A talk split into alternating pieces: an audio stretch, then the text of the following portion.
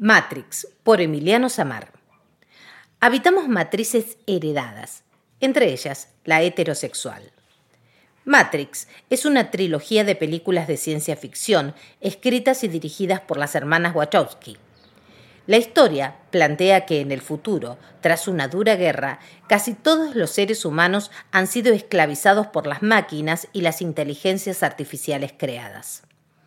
Estas los tienen en suspensión y con sus mentes conectadas a una realidad virtual llamada Matrix, que representa el final del siglo XX. La Matrix es un ambiente de relación entre cosas y sucesos creado y controlado artificialmente, un entorno simulado. Morfeo la define como una mentira, un engaño a los sentidos. No es real, pero lo percibimos como real, reflexionan Gabriela Patazzini y Adriana Victorica en uno de sus análisis sobre pedagogía, donde remiten a la película en cuestión. Muchas veces nos encontramos suspendidos, abandonados al devenir de una matriz cargada de mandatos. Mandatos que han entrado en tensión con los movimientos populares y disidentes. La película citada da cuenta de una realidad virtual del siglo XX en la que se está en suspensión en un estado de no pensamiento, sin posibilidad de lectura crítica, analítica sobre lo que acontece, como entregándose a lo dado de modo natural, suspendidos. La revolución implica rebelarse a la imposición, salir de la máquina, hackear la matrix, matriz sería aquí, en nuestra analogía. Establecer acciones contraculturales que nos acerquen a lo planteado por Judith Butler en el género en disputa.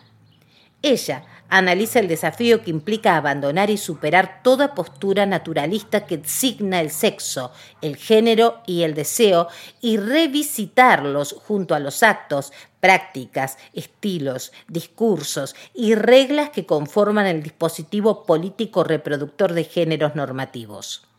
Los ideales dispuestos por la heteronorma se presentan como medida de posiciones, modos, vínculos. Se presentan también las categorías de género hegemónicas, varón-mujer, como lógica binaria. La heterosexualidad adquiere sentido y se impone como supuesto a priori gracias a ese conjunto de normas que dan por sentado lo natural, lógico y preeminente de la heterosexualidad.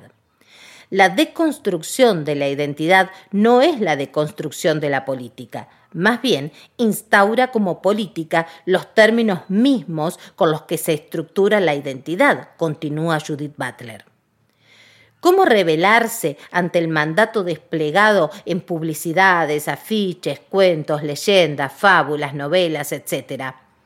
Todo se muestra unívocamente, el camino es uno, los códigos se despliegan fluorescentes, mientras muchas y muchos se erigen cotidianamente perturbadores del mundo.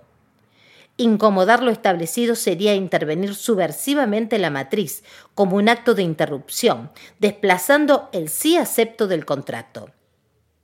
En este sentido, Romina Lerussi afirma que es interrumpir desde el exterior, del adentro de ese lenguaje, significando, repitiendo críticamente sus conceptos al tiempo que creando nuevos es disputar desde la heterogeneidad que nos constituye el régimen de inteligibilidad que regula la heterosexualidad obligatoria.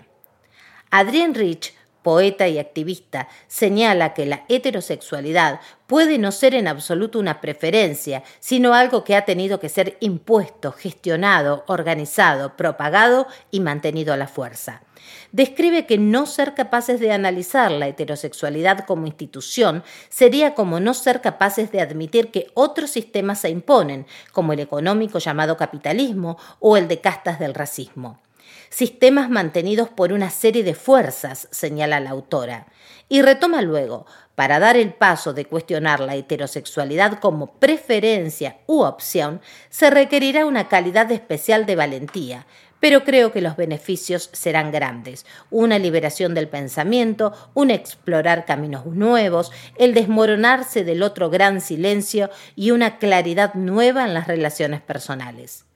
En la película Matrix, la píldora roja y su opuesta, la píldora azul, representan la elección entre abrazar la incómoda verdad, la roja, o la dichosa ignorancia, la azul.